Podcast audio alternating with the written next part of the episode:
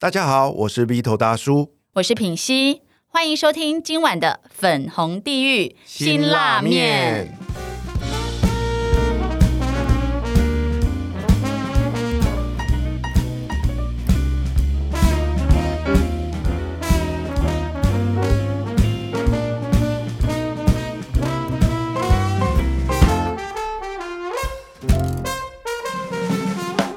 今晚邀请来陪我们一起吃这碗辛辣面的来宾是谁呢？他身高一八四公分，是被制作才华耽误的艺人，跟无数大牌主持人合作过，制作过无数收视长虹的综艺节目。相信大家一定都有看过，譬如《小气大财神》《女人要有钱》《至尊百家乐》《今晚谁当家》《周日八点档》《旗开得胜》等火红的背后节目推手。他号称呢是电视圈内桃花最多、最会拈花惹草的王牌制作人汪冠维，小汪，掌声欢迎！哎，欢迎小汪来到我们的节目、哎，嘿大家好啊，哎，小汪，你长得有点像一个艺人，你猜是谁？很多我觉得你长得超像那个林瑞阳啊，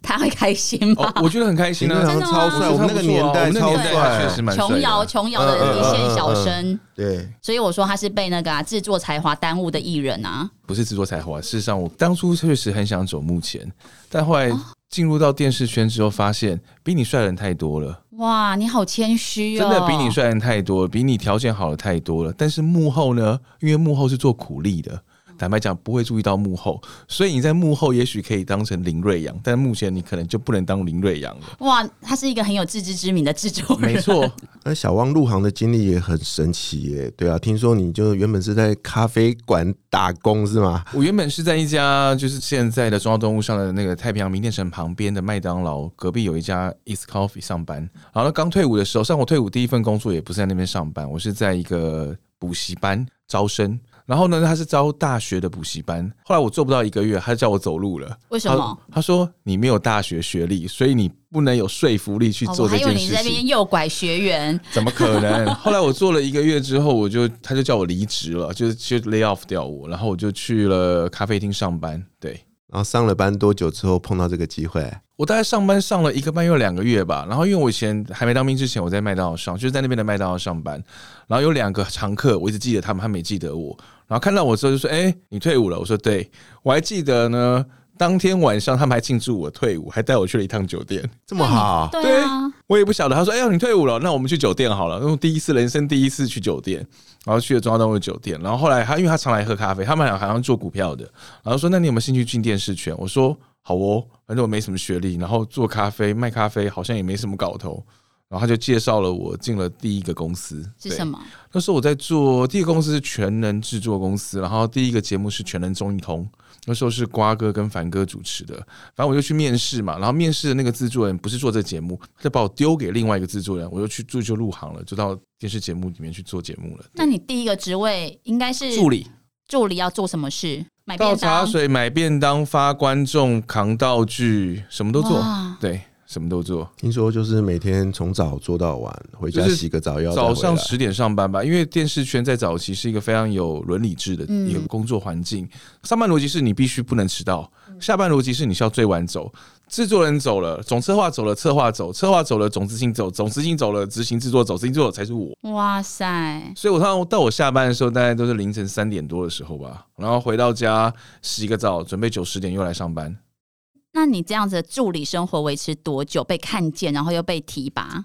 我觉得我的人生际遇很奇怪，我应该这么讲好了。我第一份工作在这做这个节目的时候，大概不到一年，我就被了某一个名制作人挖走，去了另外一个 公司，啊当助理吗？不不不不不不，去另外一个公司，然后去做了几个小的外景节目，做没多久，大概做个半年吧。然后呢，挖我的制作人呢，又被我前公司的老板又挖走，就挖来挖去就等对于是他挖了。了我的挖我的老的制作人，嗯然后又挖了制作人走，他等于是整个 team 带走了。哦所以我又回到了旧公司，那就做了周日八点档。那你那时候周日八点档是做什么样的职务？那个时候我已经不是助理，我那时候是一个人负责一块单元。哇，是啊那那时候我的制作人对我非常好，他就是非常的放权，然后让我去做一块单元。可是我很难想象哎、就是你只是一个助理，就是你可能很擅长跑腿跟买便当，他怎么样认为你会有这样的一个才华，能够 hold 住一个单元？我觉得做节目这件事情有几件事情赚，我有一件事情必须要赋予的啦，就是第一个，我觉得要会沟通，要会聊天，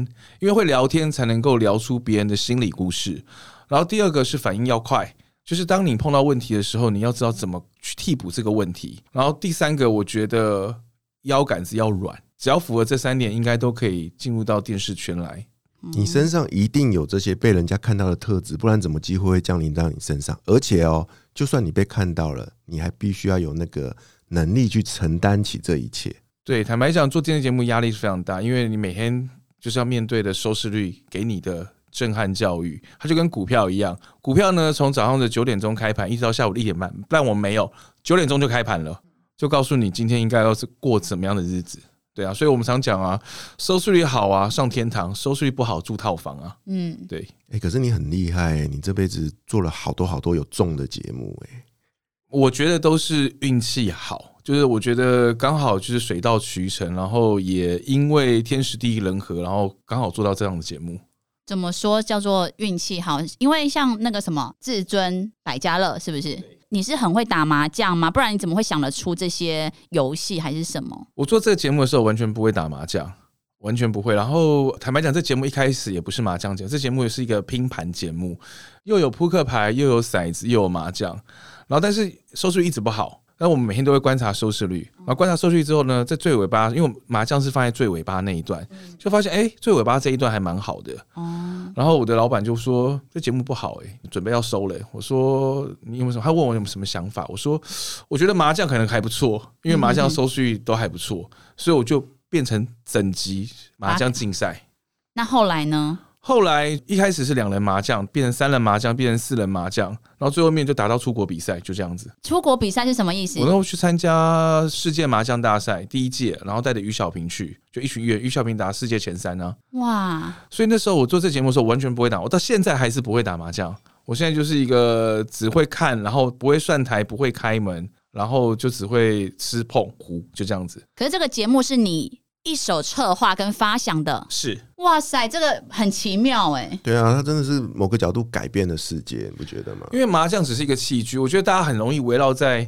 我要怎么样去让这个东西好玩。我觉得就跟篮球一样，嗯，我相信在篮球一开始的时候也只有五对五，可是后来出现了三对三、斗牛等等的逻辑。嗯那麻将它只是一个器具，你怎么让这个器具让大家好？因为器具大家已经认识它了，嗯然后你怎么让这个器具让大家围绕在这个器具上？哎、觉得这个游戏好玩，这个规则好玩。我觉得所有的 game show，我们统称它 game show。game show 之所以好玩，都是在于游戏规则。只要游戏规则让人家觉得好玩，他就会想进去玩。嗯，所以跟会不会打麻将这件事是两件事情的。所以制作人一直要面临到一件事情，就是收视的压力。啊，必须的啊、收视率一个是来自于公司，一个是来自于主持人啊，两个都必须要承担。等于是说，公司会给你压力，主持人会给你压力，因主为持人要给你什么压力啊？当收视率不好的时候，节目就要停了，主持人就会没有节目。那他怎么不检讨一下他主持的状况？嗯，主持人通常不会检讨自己、欸， 真的、哦比如，说制作人太烂呐、对对啊，通常都会说，呃，只要不好都是制作人的问题，只要好人都是主持人说，我都是我，都是我，所以我们都习惯了。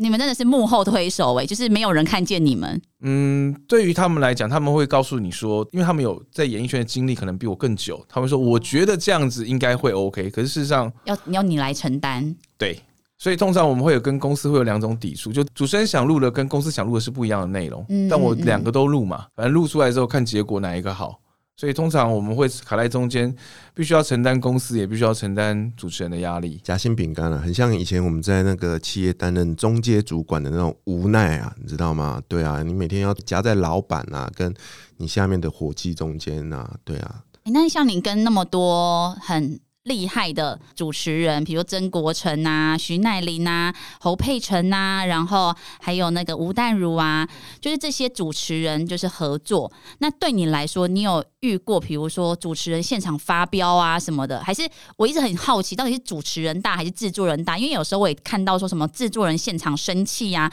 不录了啊，或者是有人就是甩东西就走人，就是你自己是怎么样看待说，哎、你跟主持人合作的这件事？我觉得这件事情要看地方，就是说看各国。像台湾来讲，制作人你要说他最大也不是，因为坦白讲，我们还是要讨好每一个人。制作人就是讨好每一个人，就是包含来宾、包含主持人、包含我们自己的老板。那你说主持人会发脾气，会。那通常主持人发脾气不外乎就是内容太无聊、没有效果，来宾怎么发的，录影不顺，机器有问题等等的。但通常我们比较老练的制作人，只要看到现场状况不对，或者是主持人脸色已经变了，通常我们都会先开骂。我们开骂的原因是因为当主持人骂了，我们就来不及挡了，所以我们就会先骂，不管是硬体的问题，不管是我们自己的问题，我就会先骂一顿。骂完一顿之后，那个主持人你就会发现主持人脸就，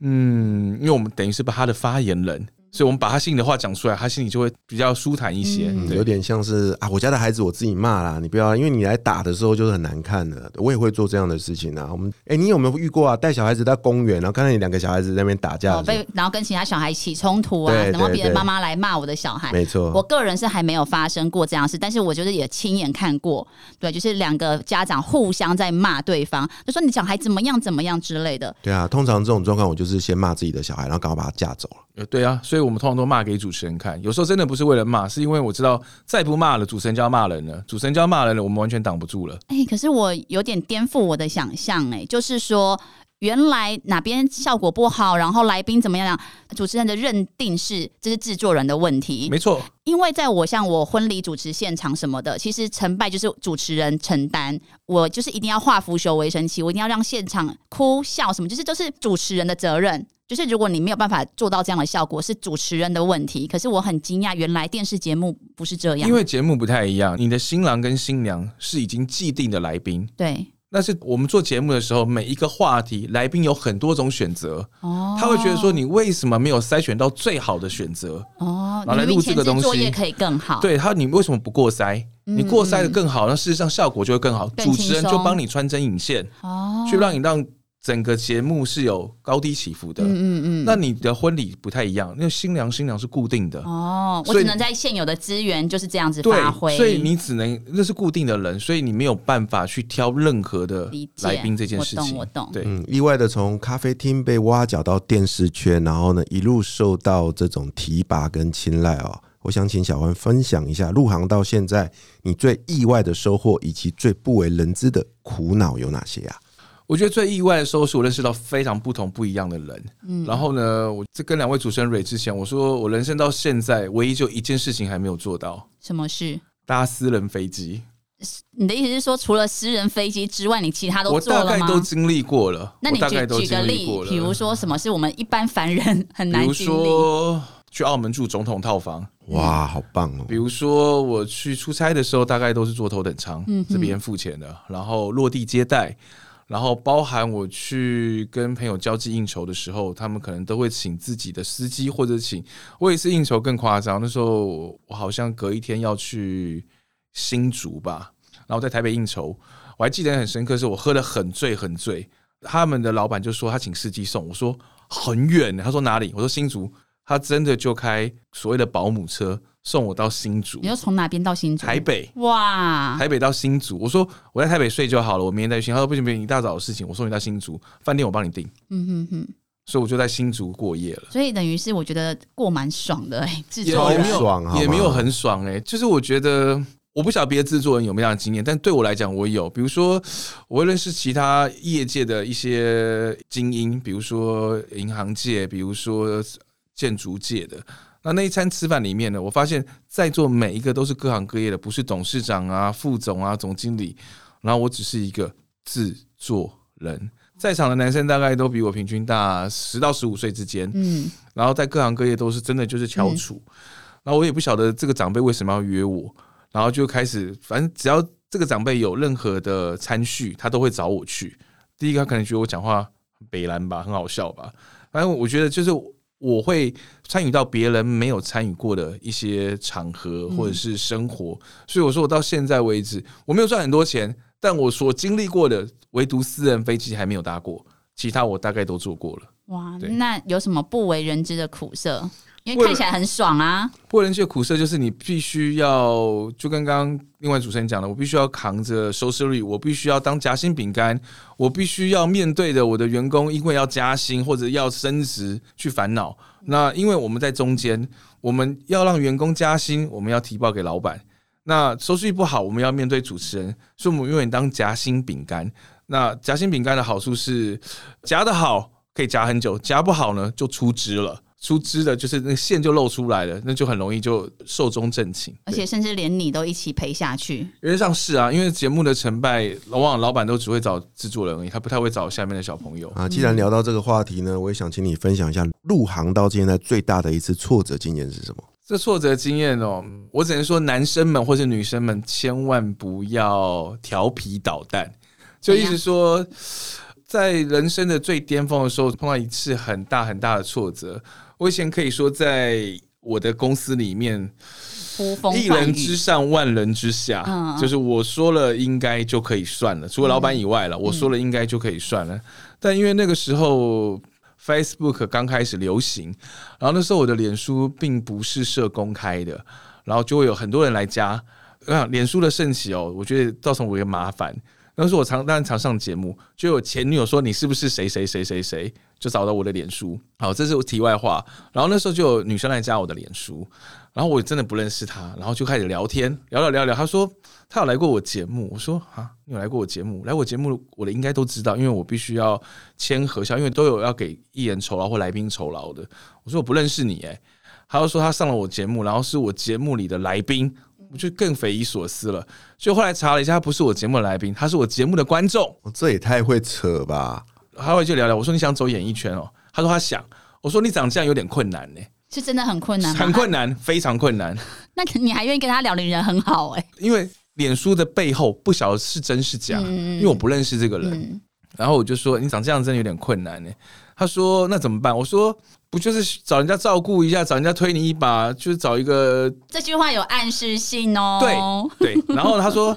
你看起来是好人，我说我不是好人，你不要找我。嗯那当然，他就断章取义的放在脸书上，哎呦，呦挖了一个哇，洞我对。跟那个汪制作人的对话，他想要照顾我， 对，所以那时候就被放在脸书上。然后我记得放在脸书上的时候，那时候很多紫媒来问我这件事情，嗯，但紫媒都没有写，因为我说我真的不认识他，而且我把所有的截图我到现在都还有保留，我到现在都还有保留。造成你很大的心理创伤、哎，对，然后后来某一天某一个电子媒体就爆出来了，嗯，就报说什么？标题是标题是潜规则，哇，哦，这个太太耸动了。，啊对。但是因为为什么紫媒不相信？因为我跟很多紫媒的记者是好朋友，嗯，然后他看过我的绯闻，他说：“小汪，切你需要 切这样的长相， 对你你你鲍鱼还吃的不够吗？你现在还吃这种卤肉饭，你也吃得下？他说你需要吗？嗯我真的打你死真都的不饥相不信。择食哎、你我说对， 然后反正就是因为这个关系，然后因为那时候我常上节目，然后大家认识我，那我的老板觉得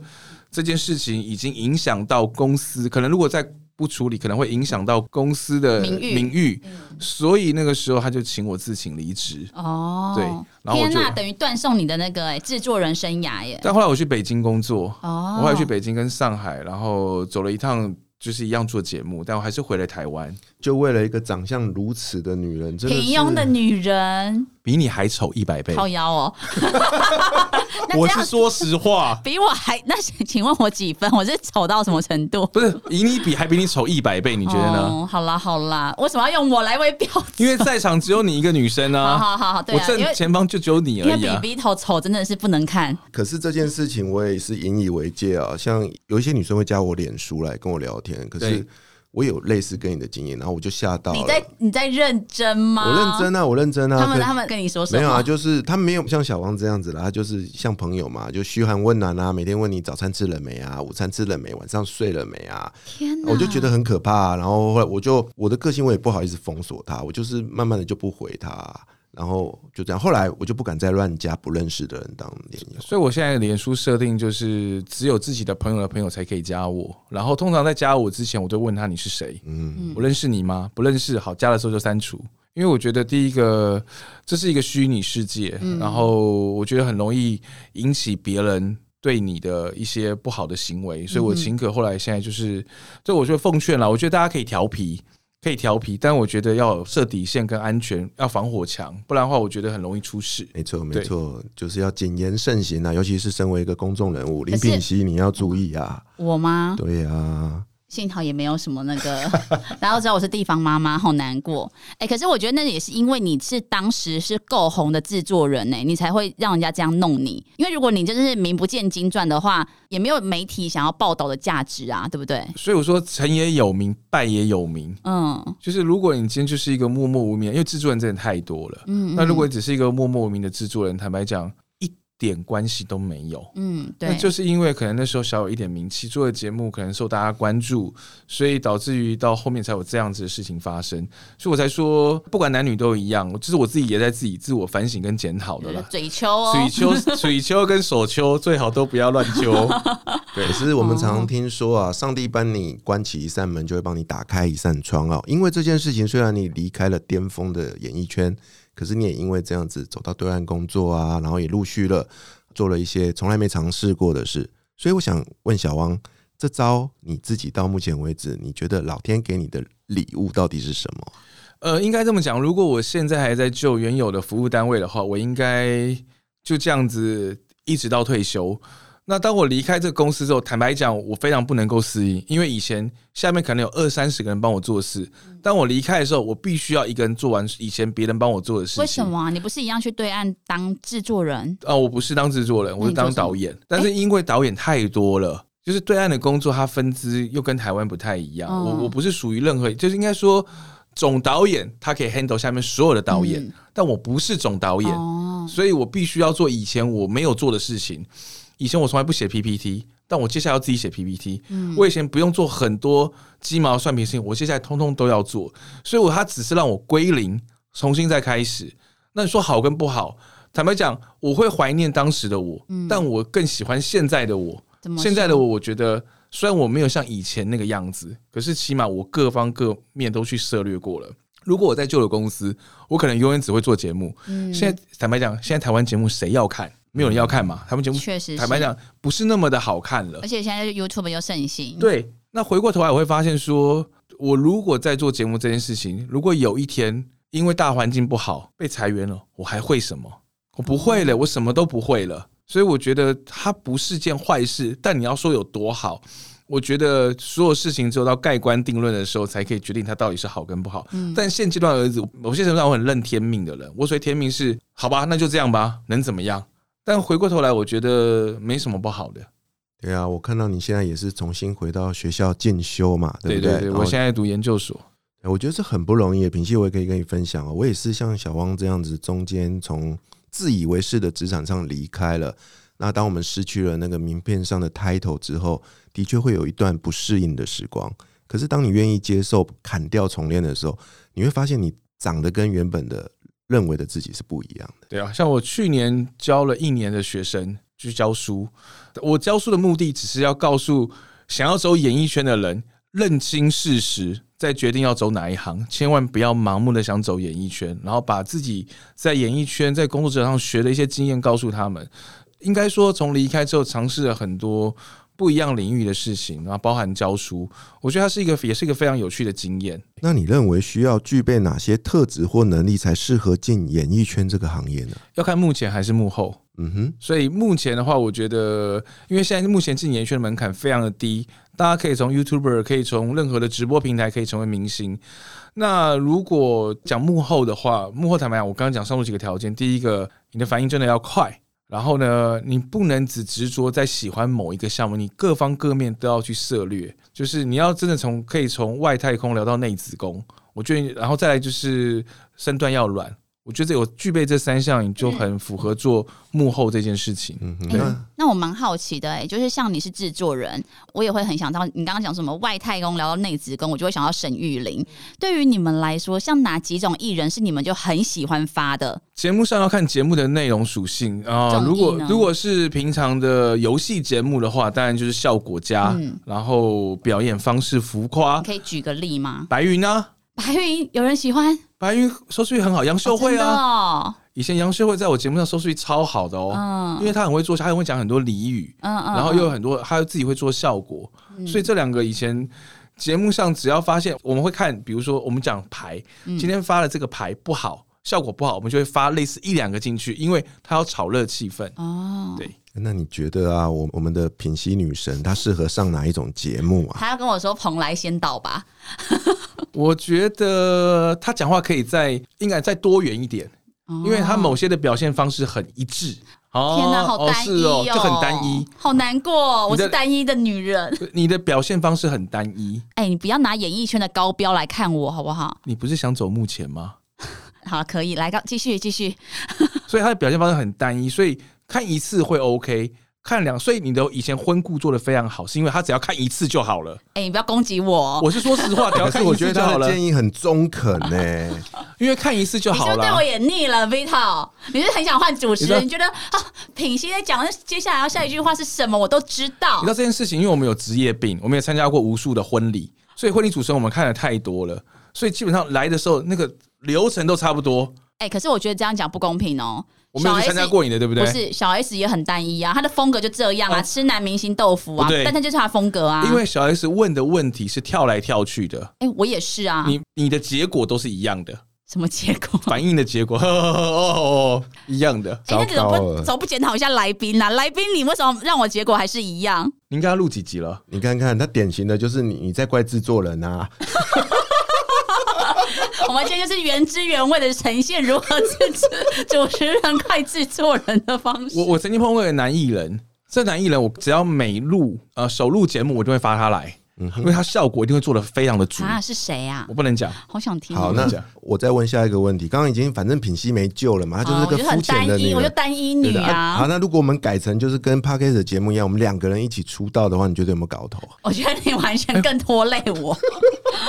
你为什么要问这种？就是好，我我我回答你这句话，我觉得一个人跟两个人，两个人确实化学效应比一个人好。所以为什么谈话节目他喜欢发来宾一堆在那个地方？因为人跟人之间的化学效应是不一样的。你们两个跟他，他一个人，他的化学效应就是这个样子。可你们两个人之后，可能孵化成不同样的东西，进化成不一样的内容，所以你们两个确实出道比较好。嘿嘿，你脱离不了我了。我为什么要背负着一个中年男子啊？好所以为什么呢？呢？如果你要出道，照刚刚另外主持人讲，如果你要出道，一个人出道，你根本不用来宾，两个一直聊就好啦。所以为什么要第三个来宾？因为让整个节目会有其他的化学效果。哇，你看好专业的制作拜人哦、托，人家是王牌哎、没有真啦，的王王牌刚现在换人了啦。谁啊？王牌是谁 啊？王牌在基 隆路。啊他还讲的是酒店，他还讲酒店，他是个那个色鬼制作欸人。哎我觉得今天这集收获超大的、欸，对啊，我真的觉得你可以好好的再进化一番哦、好啦，那个制作人可以好好的来制作一下我我我觉得大家人生第一次看到品鞋的时候，一定会觉得说哇，它的效果非常的好，就跟我刚刚讲那个话题一样，我一定会找那个男艺人来来站我的我台就是，第因为一次。因为我首录我不晓得会录成什么样子，但我必须要一个人炒热气氛，听我的话，我要他做什么他就做什么。但接下来之后，节目上轨道之后，我就会间隔很久发他来，好难因为过，我就是个被利用、没有价值的女人。因为它的效果很单一。你真的是很不认识我，我很多元，我也可以就是讲一些另外一个部分我不知道，要问你老 公。但现在我看到的是比较单一，就是变化性不是这么大，所以我会觉得，如果要这样子的方式的话，我第一个我觉得需要多元化揣摩不同的表现方式，哦才会比较有不同的结果。比如说，人家吃饭好吃，永远都会讲好吃，可是当你把好吃的用不同的形容词去说出来的时候，这个好吃就不只是好吃，因为它有形容词。他的这个我认同了，说嗯，要多看点书。嗯，好是好啊，那呃，我想问小汪，如果人生能够重新选择一次的话，你还是会选择踏入演艺圈当个制作人吗？这个问题哦，不止你问过我，爸妈也问过我。他问我说：“你会不会后悔到今天为止发生所有事情？”我说：“我完全不会后悔。”他说：“你会不会后悔任何一个弄你的人，或是陷害你的人，或者是伤害过你的人？”我说：“这个没有什么好后悔，因为只有伤害跟只有经过过程，才会知道说原来结果是这个样子。如果人生让我再选一次，我一样做这件事情。第一个，我没有太高的学历，然后我没有太好的家世背景，我觉得这个行业很符合我的个性，所以要我再来选一次，我觉得我会做一样的事情，因为到我死的那一天，我觉得我有好多事情可以回忆。对，所以我不会后悔。我觉得这是一真个的哦非常好的工作。那我想请你对过去的自己说一句话，你会对自己说什么？过去的你很好，现在的你一定会更好。哇，不管遭遇到怎么样的挫折，只要愿意面对，一定会变得更好，对不对？我觉得面对这件事情是时间上必须要去选择的。应该说，你也许当下不会面对，但是你一定要选一个时间 timing 点去面对这件事情，因为你不面对，你只会。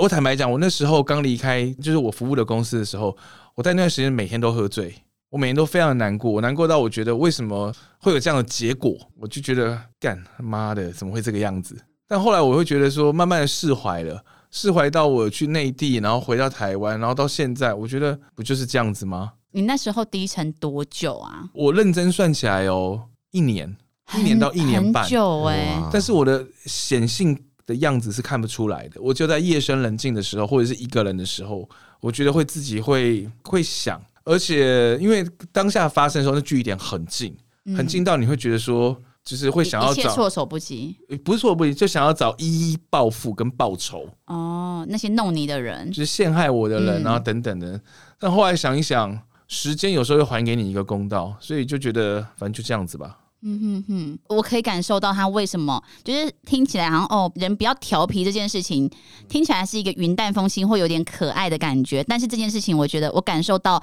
对他的生涯和人生造成很大的冲击。哎，就是我觉得我现在我之前说的一切，也都是公司给的，也都是我的老板给的，就跟总统一样，都是人民选的。他要收回来的一天，他就是要收回来。所以我在说，谨言慎行，这是我这段时间我觉得最后给我的结论。嗯， OK，人生就像是一场大型的综艺秀，除了要玩得开心，更要让观众满意，才能创造出最好的收视率。让我们一起跟小汪学习，成为一位能够制造惊喜，并且创造自己最大价值的王牌制作人。下星期陪我们一起吃这碗辛拉面的来宾会是谁呢？我是 B 头大叔，我是品心女神，粉红地狱辛辣面我们下周见拜拜，拜拜拜拜拜拜。